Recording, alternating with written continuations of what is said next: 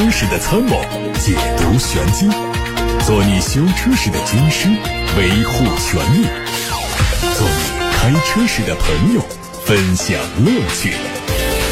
调频九二七，傍晚六点半，董涛说车，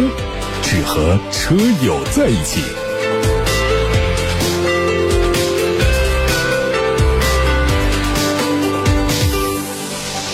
各位好，我是董涛，欢迎在下班路上听我说车。可以把选车用车的提问发到直播间，热线八六八六六六六六，还有董涛说车同名微信公众号。看新闻，乘联会最新的数据说，二零二二年八月份，狭义乘用车零售总量是一百八十七万辆，同比增长了百分之二十八点八，环比增长了百分之二点九。其中轿车的销量同比增长了百分之二十九，达到了九十五万辆；SUV 同比增长了百分之三十，达到五十三万辆；MPV 同比增长了百分之十一，达到八点六万辆。从榜单来看，八月份销量前十的企业分别是比亚迪、一汽大众、上汽大众、上汽通用、长安、吉利、东风日产、广汽丰田、一汽丰田和奇瑞。长城汽车再次跌出前十。整体来看，自主品牌和合资品牌的表现平分秋色。表现比较好的仍然是比亚迪，同比增长了百分之一百五十三，达到了十六点八九万辆。合资品牌表现最好的是一汽大众，同比增长了百分之三十八，达到十六点三六万辆。在前十榜单中，东风日产是唯一下滑的品牌，同比下滑了百分之八，来到了八点八万辆。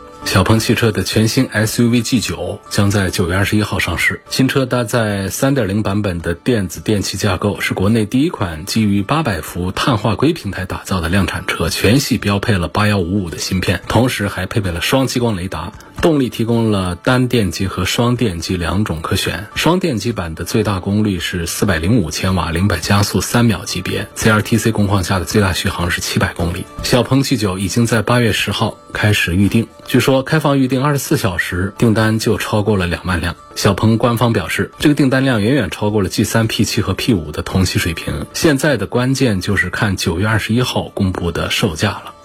我们在工信部最新一批的车型申报目录上发现了理想 L8 的身影。作为理想 ONE 的继任者，它的外观基本沿用了 L9 的整套语言，两者的外观高度相似，尺寸介于 L9 和理想 ONE 之间，车长是五米零八，轴距三米零五，可以选装电动踏板。动力将会采用和 L9 同款的 1.5T 四缸增程器，系统的最大功率。是三百三十千瓦，零百加速时间五点三秒钟。根据申报信息，配置相比 L 九做了多项调整，比如说激光雷达变成选配，标配二十寸的轮毂可选二十一寸，电池容量从四十四点五千瓦时缩小为四十点九千瓦时，WLTC 纯电续航里程从一百七十五公里缩短为一百六十八公里。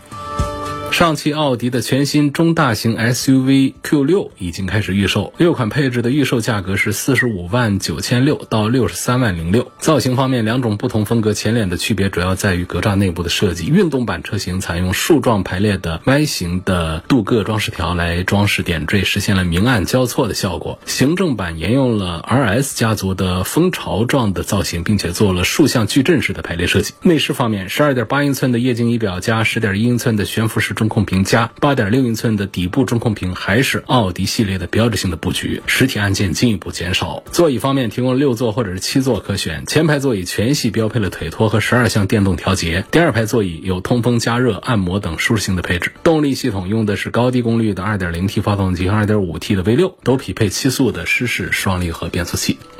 长城的高端品牌沙龙的首款车型机甲龙的申报图也在网上出现，预示着这个车可能会在近期迎来上市。从申报图看到，它的外观和之前在成都车展上发布的车型基本一致，整体造型是机甲风十足。车长五米二四，车宽一米九五，轴距三米零四，动力是最大功率一百八十千瓦和两百二十千瓦的双电机。它的 CLTC 工况下最大续航里程有八百公里，零百加速时间只需要三点七秒钟。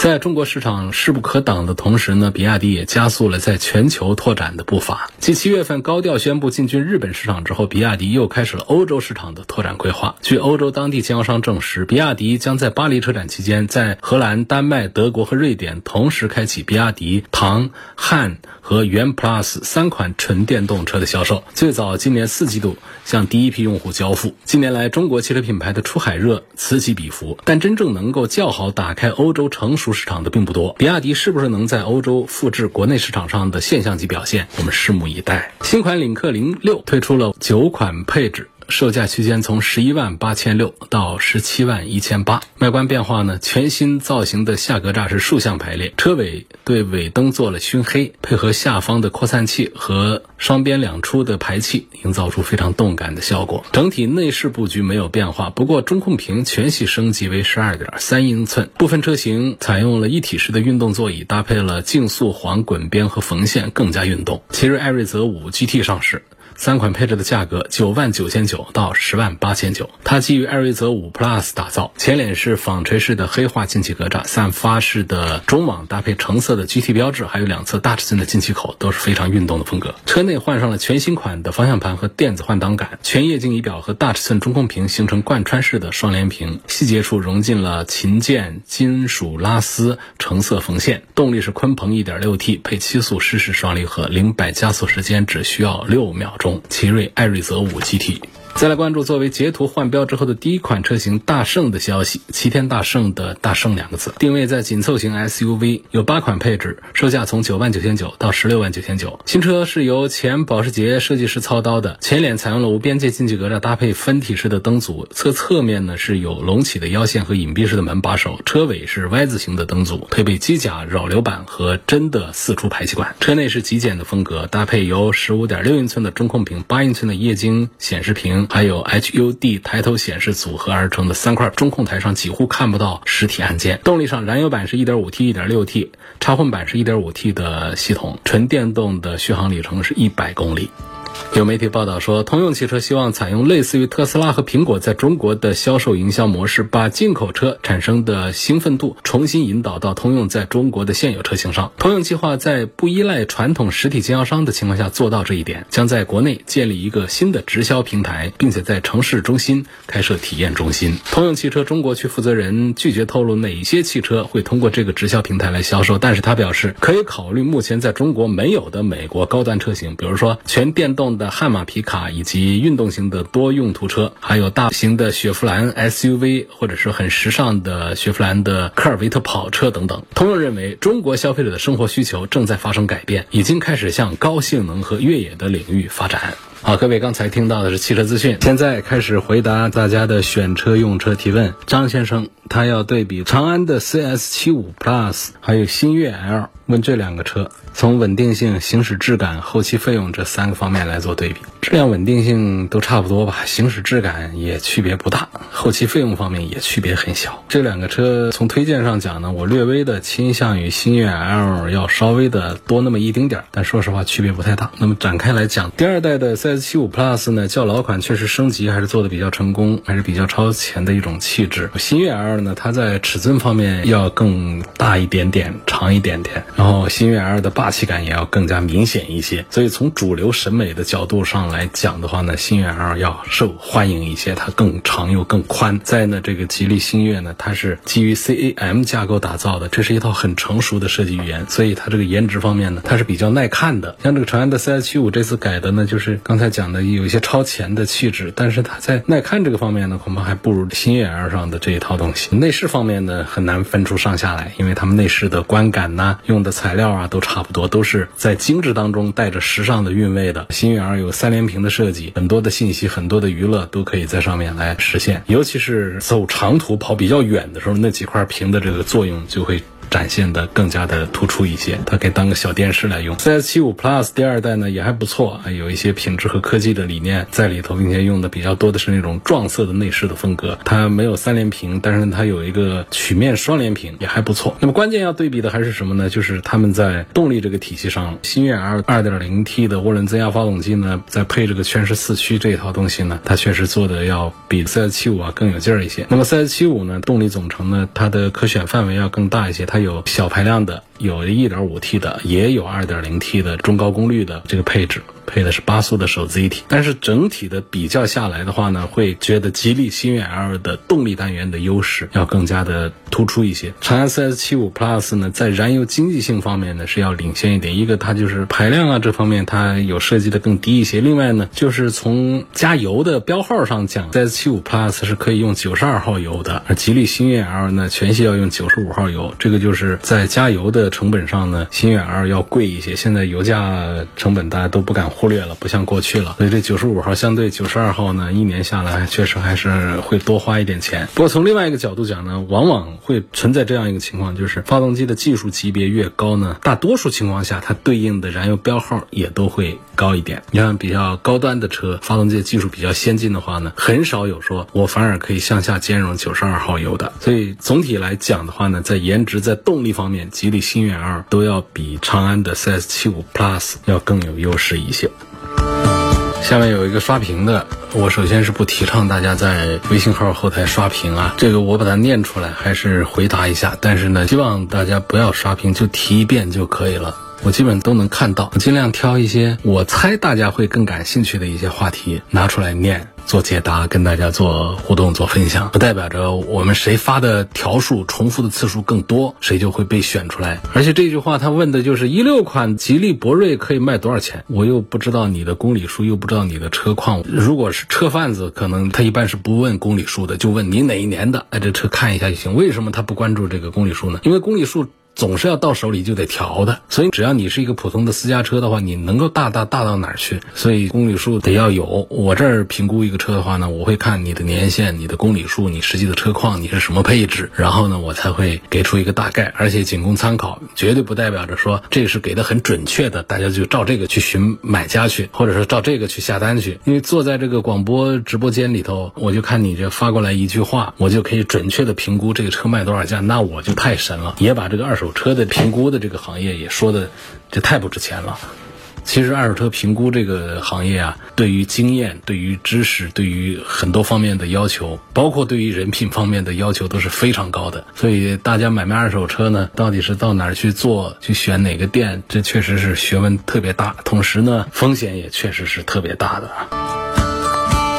昂科威 S 的后排座椅可不可以改？我不知道昂科威 S 的后排座椅可不可以改，但是呢。就我的常识来讲的话呢，我们的普通的两排座椅的，就是非独立座椅的这些轿车和 SUV 啊，第二排的座椅其实都不大好改，因为这个改座椅呢，通常呢，它像这个前排座椅，我们保留了轨道，我们可以改成这种赛车式的座椅；我们的 MPV 第二排的有轨道的，把它拆下来，给它换上航空座椅，这个对于改装店来说都是特别简单的工作。但是对于轿车 SUV，它这个坐垫呢，它是固定在底盘。盘上面这底盘上面首先是有个油箱，在这个油箱上面呢，根据这个形状来布置的。然后这个靠背的角度呢。绝大多数，少数是可以调节，大多数也都是固定的角度、固定的宽度的。你这个时候，你说把这样的 SUV 的第二排座椅，你把它拆下来换一个什么上去，我都想不到。第一排说我把普通一点的、俗一点的这样的座椅，我把它换成赛车座椅啊，换成什么样的那都可以。你第二排你能把它换成桶型座椅，换成什么？不还是一个沙发的样子，就是底下有坐垫呢，背后有靠背吗？无非是说我们换一个尺寸都不变，只是我们把填充物做得更厚、更软的，或者我们。把面料、把织布的把它换成皮料的，把普通皮料的换成好皮料的，或者说功夫大神们把这坐垫的深度做得更大一点，就让坐在后排的坐姿更舒服，大腿这儿承托的面积更大一些，做一点这样的一些变化，这是可以。但是总体上讲呢，通常来说都不推荐这个轿车和 SUV 上对第二排的座椅做大的改造，因为这个座椅本身它还是涉及到一些安全的东西在里头，不仅仅是一个舒适，我们要绑上安全带呀，那么这个座。所以它还得扎扎实实的能够固定在车厢里头，这样我们在急刹车或者说碰撞的过程当中，能够保证我们后排的稳定性要更好一些。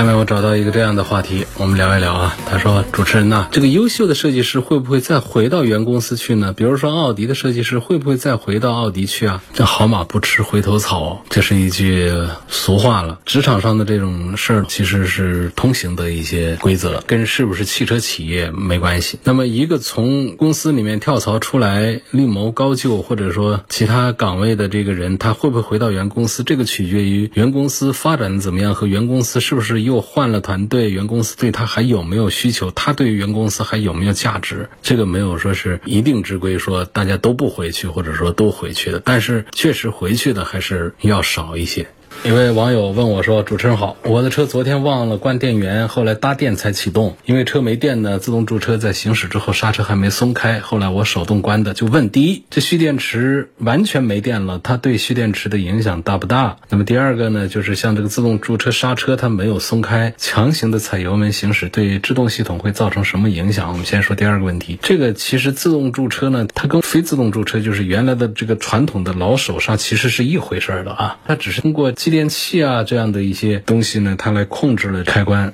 而已，所以像这种情况下，深踩油门行驶的话呢，偶尔这么一次，它其实完全没有什么影响，它只是没有把刹车系统把它释放开，所以刹车系统还在一个闭合的状态，把刹车盘给钳制住，让车轮子不能转动，这样的一下让它背了一下力，然后你就手动就把它关掉了，你完全可以忽略你的这样一次操作对这个刹车系统的负面的影响，我觉得是完全可以忽略掉的。那么第一个问题呢，就是蓄电池是完全没电，就是一次深度放电，对于电池的影响大不大？我觉得要尽量避免这种情况，但是呢，也不是说的那么的吓人的。就是我们经常频繁的给它深度放电，不管是对于我们手机上常见的这种锂电池来说，还是对于汽车上的铅酸电池来说，其实都是不好的。深度放电太多会影响它的寿命，好像原理上讲呢，就会影响两极上的活性。物质的这种什么原理吧？反正就是业界一直是有这个说法，但是呢，像对于铅酸电池，就是汽车电瓶来说呢，它还有一点就是要隔一段时间对它进行一次深度的放电，不能总在一个饱和保电的一个状态，这对它寿命呢也不大好。所以你只要不是经常性的对它进行完全的一个放电，放到干为止的话呢，我想对于寿命的影响应该不会特别的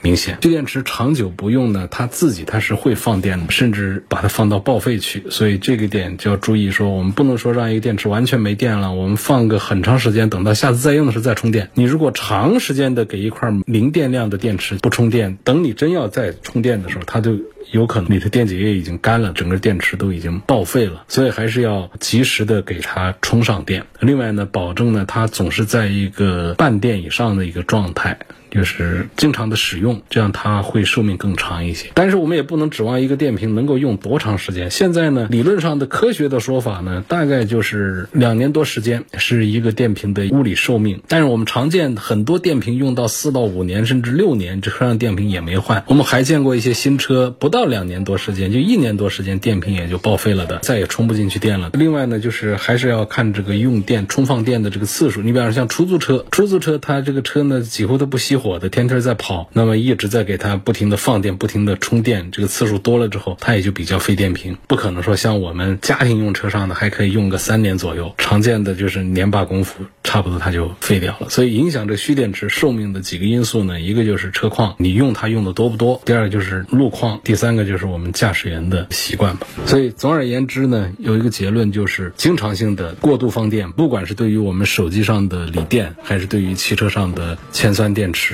来说都是不好的，大家要注意，不要每次把手机干到完全没电了再充电。手机电池在百分之二十以下，为什么电池的小标它会变颜色呢？为什么不在百分之十的时候给你变颜色？其实就是在提醒你，不要低于百分之二十还不给它充电，超过百分之二十还继续放电，就叫做深度放电，一直放到你手机自动关机。这种情况下，对于我们锂电的使用寿命会有影响的。所以在我们还没有放电到百分之二十的时候，还有百分之二十几。百分之三十几的时候，实际上就应该找充电宝、找充电头来对我们的手机进行充电了。这样对于我们手机电池的使用寿命是最有好处的。那么汽车上的电瓶其实也是这样的一个原理。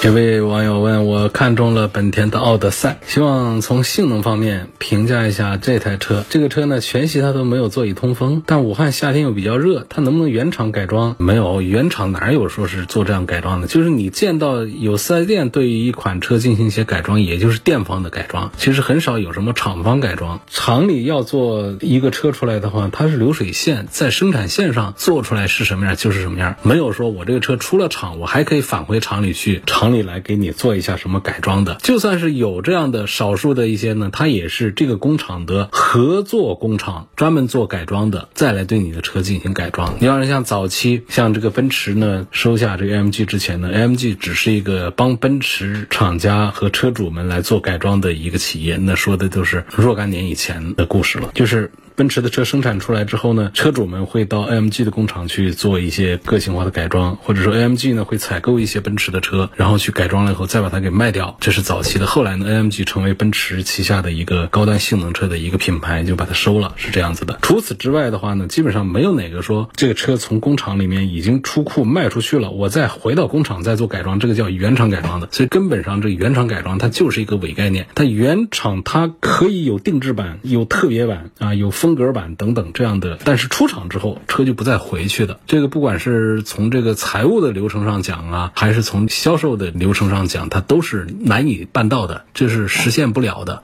你财务上这个事儿怎么办？整个的流程上讲，只有说有的四 S 店它经营这些改装的业务，你买车提车之前，根据你的计划做一些改造，其实也就四 S 店采购了一些配件，给你做了一些改造，或者说你开了一段时间，你回到店里去提出一些改造的方案，店里帮你做改装，这都是四 S 店的一行为，不叫原厂改装。那么再回到说这个本田的奥德赛，说改这个座椅通风的这个功能，这个事儿呢，倒不是有多难。座椅通风其实就是第一。我们那个皮子上面要打上孔啊，要不然通不了风啊。第二呢，皮子底下得装上风扇呐，得要有个抽风的一个功能啊。所以就想起来，其实这个原理是很简单的。那么比较牛的那些社会上的改装店呢，他们就会提供这样的一些服务，是可以做的。但是呢，没有原厂来改装的一个说法。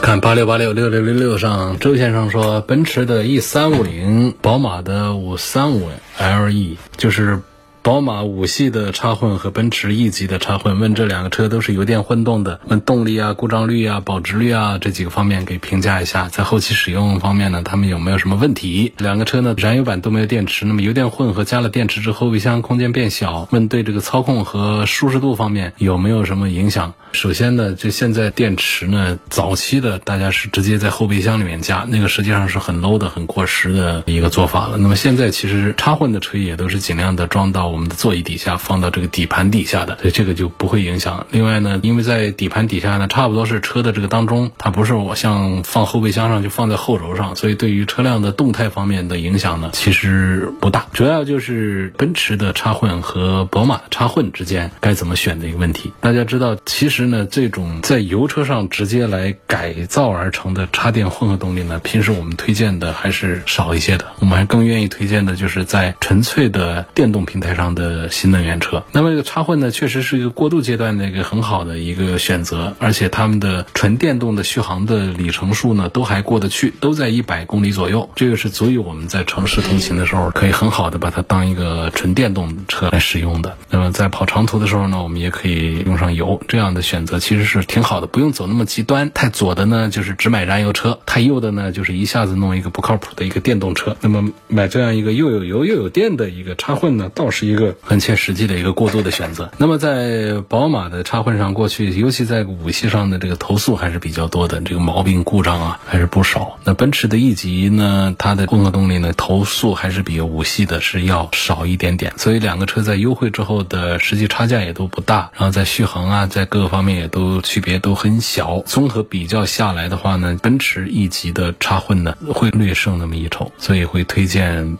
奔驰 E 级的要多一点点。有个网友问：汽车的双擎是个什么意思？买的人不多吧？买的人也不少啊。双擎呢是丰田家的一个提法，它叫做双擎，意思就告诉你说，我这也有发动机，这是一个引擎，然后我还有个电动机，这是另外一个引擎，就这么一个意思。丰田家里叫双擎，那别的家里不这么叫，所以每家都会提这么一个名字。还有说我的车很老旧，是日产颐达的1.6的自然吸气，问买什么机油好？我今天不就是推了一个927联合东风嘉实多推的一个加持国潮版的机油吗？SP 级别有三种粘度，像这种比较老的车呢，可以用粘度低一点的，不用用这个粘度很高的，或者我们可以标号数不用那么大的，单价上比较便宜一点的就可以。通常来说，粘度 GW。杠多少数字差异比较大的这种呢，它的价格会略贵一点点的。那老车的话呢，其实不用要那么大的一个数字，它也会价格便宜一些。通过微信来搜索“九二七汽车商城”，就可以买到九二七联合东风嘉实多一起推的一批国潮版的机油。在这个九二七七商城上买加持国潮版的嘉实多机油呢，有一个好处是什么？就是你绝对不可能买到假货。你们要知道啊，我原来讲过，咱们的美加壳、美孚、嘉实多壳牌假货实在是太多了。有一个机油的一个经销商，早几年曾经跟我说，说市面上的你在外面买到的机油，恨不得有一多半是假货。这个假呢有两个维度啊，一个就是在品质上有很大的一些出入和问题，另外一个呢就是在包装上、在渠道上出现了一些问题。那么在销售的渠道里头呢，它本身也会有纯粹卖假货，以及卖假货和真货混合在一块儿的。这种情况，所以在这种情况下，早几年呢，交通广播啊就给大家推过一款九二七贴牌生产的嘉实多的机油，那个机油就绝对保真，这直接是在嘉实多的工厂里面灌装的，它怎么会是有假货呢？它用的是九二七的包装，那是早年做过这个。现在呢，九二七联合东风嘉实多推的一批加持国潮版的机油，上这九二七汽车商城，这是交通广播的官方的电商平台，在这儿来买可以确保第一真货，第二。还可以享受特殊的优惠，打电话给零二七八六八六六六六六。